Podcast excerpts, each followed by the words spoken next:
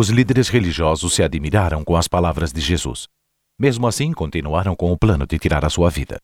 A solução veio através de um dos discípulos de Jesus.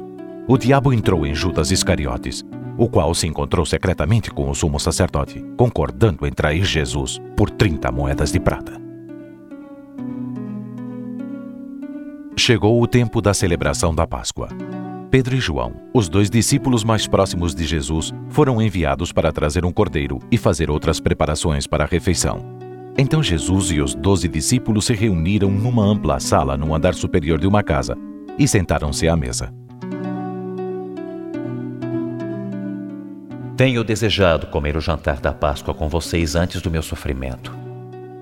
Vos digo: não comerei este jantar até que ele se torne realidade no reino de Deus. A refeição por si só era uma cerimônia importante. Era a lembrança da libertação de Israel da escravidão no Egito há mais de mil anos. Também predizia uma futura libertação trazida por um Messias muito esperado, que perdoaria os pecados deles e estabeleceria o seu reino. Durante a ceia, Jesus pegou o pão e orou.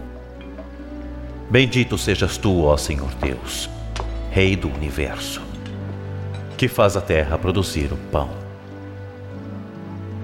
Isto é o meu corpo e será entregue a vocês. Façam isto em minha memória. Jesus partiu o pão e o distribuiu para cada um de seus discípulos. Ofereceu-lhes também um único copo de vinho para que todos bebessem. Bendito sejas tu, ó Senhor Deus, Rei do universo, que criou o fruto da vinha. Peguem isto e repartam entre vocês. Pois afirmo que nunca mais beberei deste vinho até que chegue o reino de Deus. Este é o cálice da nova aliança no meu sangue, derramado por vocês. E vejam, o traidor está aqui sentado comigo à mesa. Porque o filho do homem vai morrer, como Deus já resolveu. Mas ai daquele que está traindo o filho do homem. Não é possível. Não acredito. É impossível. Diga-nos quem é o traidor. Simão, Simão, escute bem. Satanás pediu permissão para prová-los, para peneirar vocês como um lavrador separa o trigo da palha. Mas eu tenho orado por você, Simão, para que não lhe falte fé. E quando você voltar para mim, anime seus irmãos.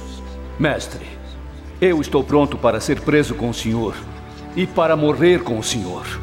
Pois eu lhe digo que hoje, antes do galo cantar, você me negará três vezes.